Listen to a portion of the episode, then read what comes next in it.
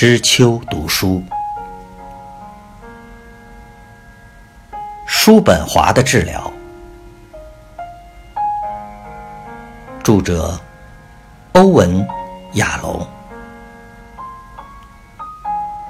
译者：易之心，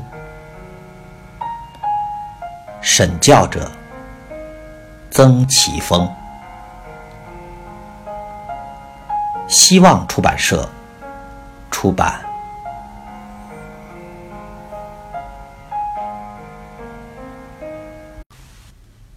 第三十六章：有任何真正主张一夫一妻制的人吗？大部分人都曾一度活在多妻制或多夫制之中。既然每一个男人都需要许多女人，最公平的做法就是。让他义不容辞的供养许多女人，这种做法会把女人的地位贬义成附属的生命。下次会谈一开始，潘密就说：“我今天要宣布一件事。”大家都转头看他。汤尼坐直身体，凝视了潘密好一会儿。然后又靠回椅背，交叉双手，闭上眼睛。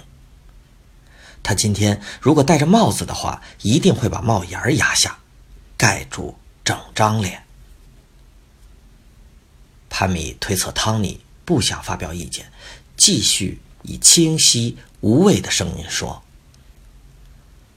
汤尼和我这一阵子有性关系。我既然来到这里。”实在很难对这件事保持沉默。经过一阵紧张的沉默之后，大家七嘴八舌的询问：“为什么？怎么开始的？多久了？你们怎么可以这样？在什么地方发生的呀？”潘米立即冷静的回复：“已经好几个星期了。我不知道将来会如何，也不记得怎么开始的。当时并没有事先考虑，只是在一次聚会后的晚上发生了。”瑞贝卡温和的问：“汤尼，你今天？”会加入讨论吗？汤尼缓缓张开眼睛说：“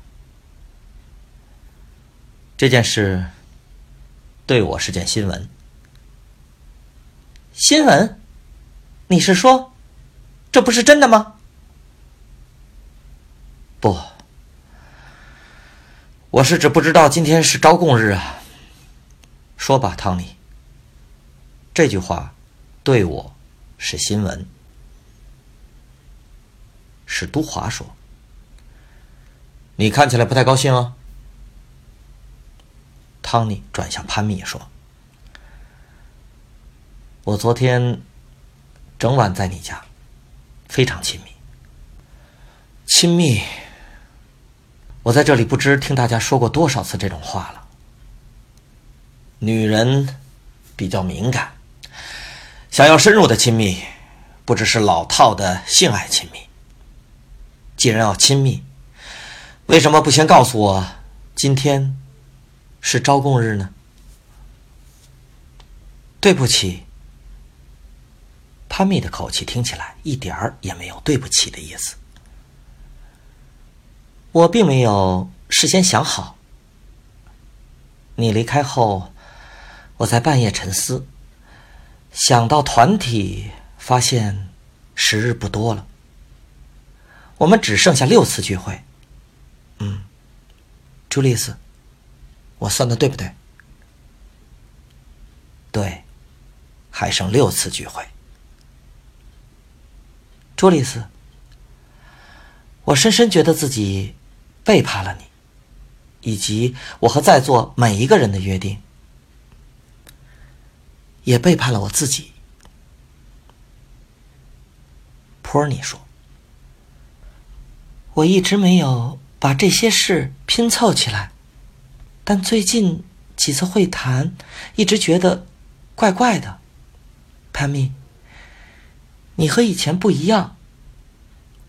我记得瑞贝卡不止一次提到这种情形。你很少谈自己的议题。我不知道你和约翰之间发生了什么事，也不知道。你是否还受前夫的影响？你所做的大部分是攻击菲利普。汤尼，你也是。吉尔补充说：“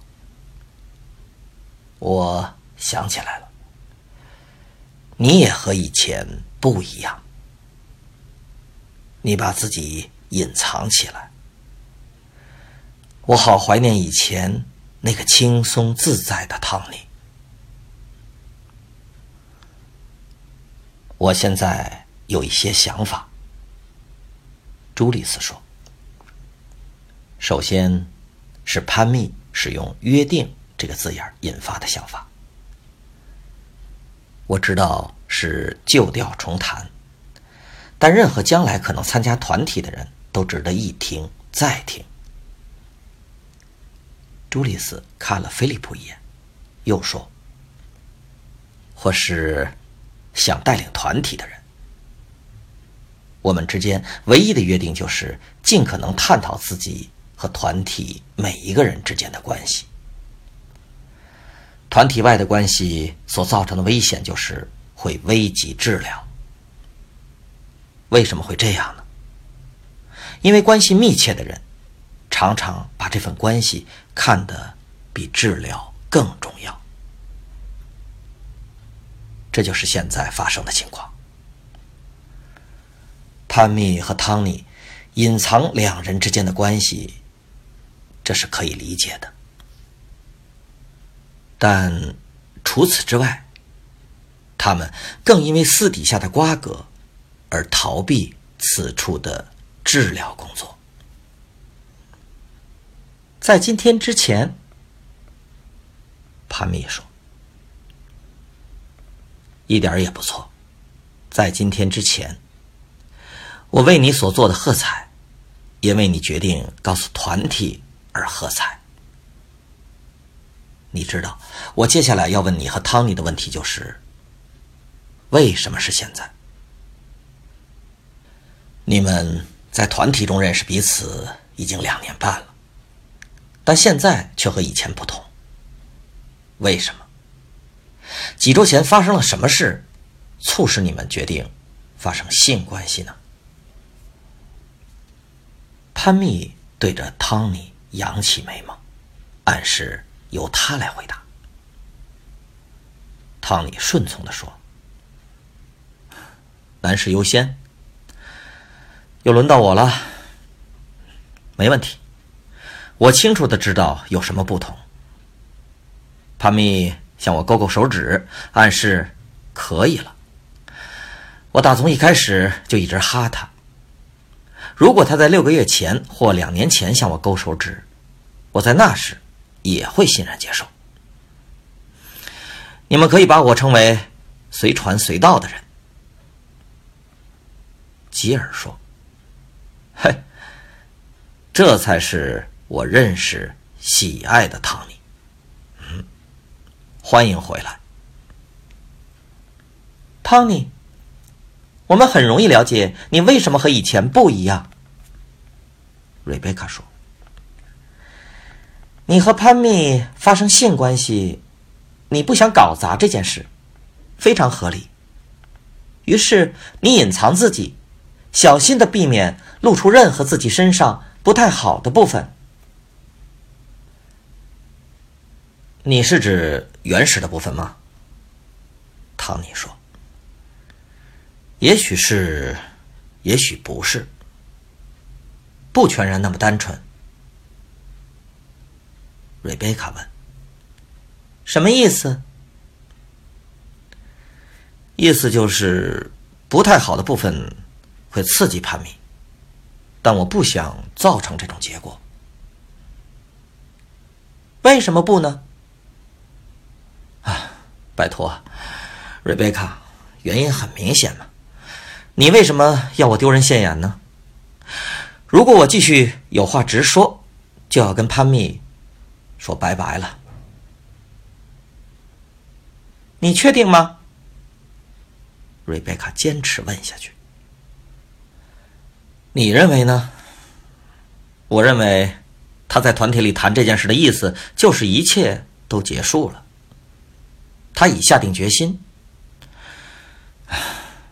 这里的气氛越来越尴尬哈。朱丽斯再次询问潘蜜，为什么在这个时候和汤尼发生关系？潘蜜对这个问题表现出难得一见的犹豫。他说：“我也不知道为什么，当局者迷吧。我只知道这件事没有经过考虑，不是出于计划，而是冲动的行为。我们在聚会后一起喝咖啡，只有我们两个人。”因为你们这些家伙都先各自回家了。他邀我一起吃晚餐，他常常邀我，但我这次建议到我家，自己煮汤喝。他来我家后，一切就失控了。为什么是那一天，而不是更早之前呢？我也说不上来。我们以前就常一起厮混。我和汤尼谈文学，借书给他读，鼓励他重回学校。他教我木工，帮我做电视架子，一个小桌子。嗯，你们都知道这些事了。为什么现在发生性关系？我不知道。朱丽斯说：“你愿不愿意找出原因呢？我知道情人在场时谈这么私密的事并不容易。我来这里就是决心处理这件事。很好。我的疑问是：回溯团体的过程。”发生这件事时，团体出现什么重要的事了吗？自从我从印度返回之后，发生两件大事。第一件是你的健康。我曾读过一篇疯狂的文章，谈到人在团体中配对时，会在潜意识希望他们的子孙能成为新的领导者。但这个观念太扯了，朱丽斯，我不知道你的疾病会如何促使我和汤尼有进一步的发展。也许是对团体的结束感到恐惧，使我寻找更私人的永久连结。也许我非理性的认为这样做可以使团体持续下去。啊，我只是这样猜的。朱丽斯说：“团体就像人一样，不相似。你和汤尼的关系也许是一种使团体活下去的迂回方式。所有治疗团体都会试图持续下去，大家会定期的团聚，但很少能真的持续下去。”就像我在这里一再说过的，团体不是生活，只是生活的彩排。我们都必须找出一种方式，把在这里学到的东西转化到真实世界的生活中。哼，演讲结束。朱丽斯继续说：“帕米，你提到两件大事。”一件是我的健康，另一件是是菲利普。我满脑子想着他，我痛恨他在这里。你曾说他的在场最后可能对我有益，我相信你。但到目前为止，他只是祸害。也许有一个例外。我因为如此怨恨他，以至于不再想到厄尔和约翰。我也不认为自己会再想到他们。朱丽斯仍坚持的问下去。所以，菲利普是件大事。菲利普的在场，是否可能影响你在这个时候和汤尼发生关系呢？每一件事都有可能。有没有什么直觉呢？潘密摇头说：“没有。我认为，纯属情欲。我已好几个月没有男人。对我而言，这是非常罕见的情形。我不认为有更复杂的原因。”有没有人要回应呢？朱丽斯扫视整个房间，史都华敏锐而有条理的头脑立刻反应说：“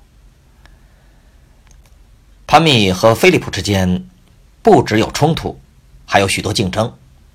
我也许夸大其词，但我的理论是，潘密总是在团体中占有关键核心的位置。”他是教授，是非常博学的人，也是负责教导汤尼的人。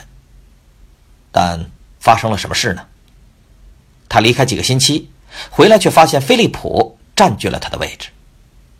我认为这件事使他失去判断力。史都华转向潘密说：“再混杂了你在十五年前对他的不满。”朱丽斯问：“和汤尼有什么关联呢？”那也许是一种竞争的方式。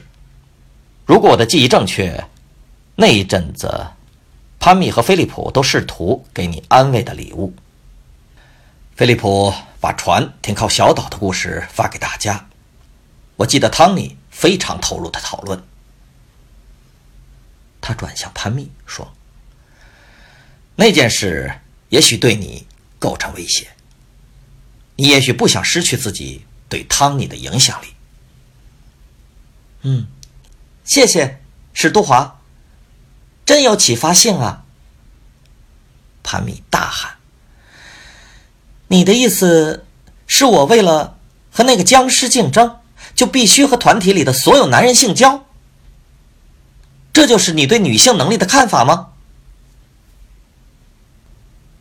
你的话真能鼓励别人回馈呀，吉尔说。像僵尸这种嘲讽的话，实在很失礼。和你这种整天歇斯底里骂人的人比起来，我还是比较喜欢头脑冷静的菲利普。帕米。你是个怒气冲天的小姐，除了气得发狂，你能不能有别的样子？朱丽斯问。吉尔，这些话的情绪很强烈，怎么回事啊？我在这个生气的新潘米身上。看见我妻子的影子，我决定不再接受他们两人对我的恶劣态度。吉尔补充说：“啊，还有一件事，我想我有点气潘密，老是看不到我。”他转向潘密说：“我现在要对你率直的。”说出内心话。我已让你知道，我对你的感受。我把你看成审判长，但你仍不在意。我还是不重要。你眼里只有菲利普啊，还有汤米。我现在要告诉你另一件重要的事。我想我知道你的约翰为什么临阵脱逃，并不是因为他是懦夫，而是因为你的怒气。潘密陷入沉思，没有说话。今天出现了许多强烈的感受，我们好好检视一下，试着了解这些感受。有没有什么想法？朱莉斯问。托尼说。我很欣赏潘密的诚实，也了解他有多么难受。我也很欣赏吉尔敢面对他。吉尔，这对你是惊人的改变。我要为你喝彩。但我有时希望你让菲利普为自己辩护。我不知道他为什么不为自己说话。他转向菲利普说：“为什么呢？”菲利普摇摇头，仍然保持沉默。如果他不说，我来为他回答。潘密说：“他只是。”遵循亚瑟·叔本华的指示，他从皮包里拿出一张纸条，浏览后念给大家听：说话不带情绪，不要主动，不要依赖别人。想象自己住在一个小镇，全镇只有你的手表是准时的。不尊重别人，才会赢得尊重。菲利普赞赏的点头回答：“我赞成你读的资料，听起来对我是很好的劝告。”史都华说：“怎么回事？”潘密挥了挥纸条说。我浏览了一下叔本华的书。团体沉寂了一会儿。瑞贝卡打破僵局说：“汤尼，你在哪里？你是怎么回事啊？”我今天很难开口。汤米摇着头说。我觉得浑身紧绷，好像动弹不得。菲利普出乎大家意料之外的回答：“汤米，我认为我了解你的尴尬处境。就像朱丽斯说的，你陷入两种互相冲突的要求：你被期望在团体中自由的表达自己，同时。”你又试图对潘密忠诚？对，我知道。汤尼回答。但知道还不够，我还是无法解脱。但我还是谢谢你。我要回报你一点：你一分钟前说的话可以支持朱丽斯的观点。这是你第一次这样说。嗯，我是指你。没有质疑他，这是很大的改变。菲利普问：“你说知道还不够，还需要别的什么呢？”汤尼摇着头说：“今天真难搞啊。”我想，我知道该怎么办。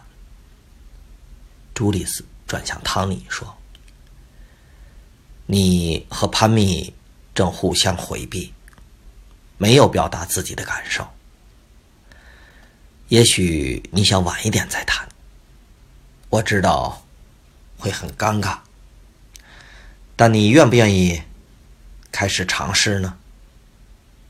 也许试着向彼此说话。”而不是对着大家。汤尼深吸一口气，转向潘蜜说：“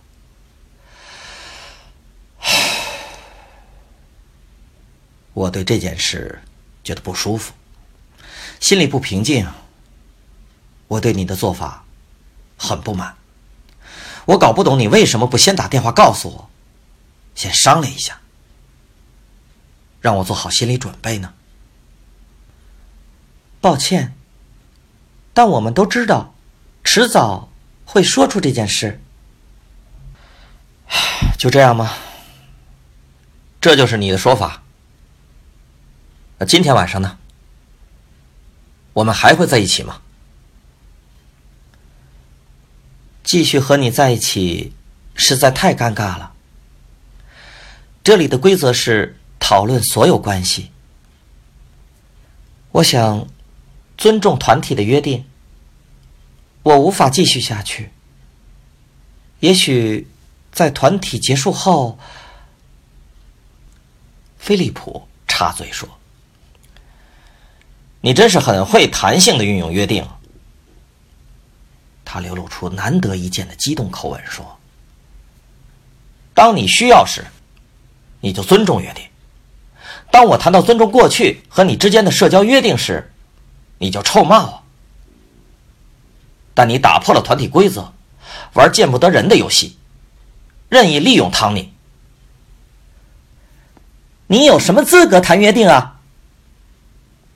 潘米大吼：“你怎么解释老师和学生之间的约定呢？”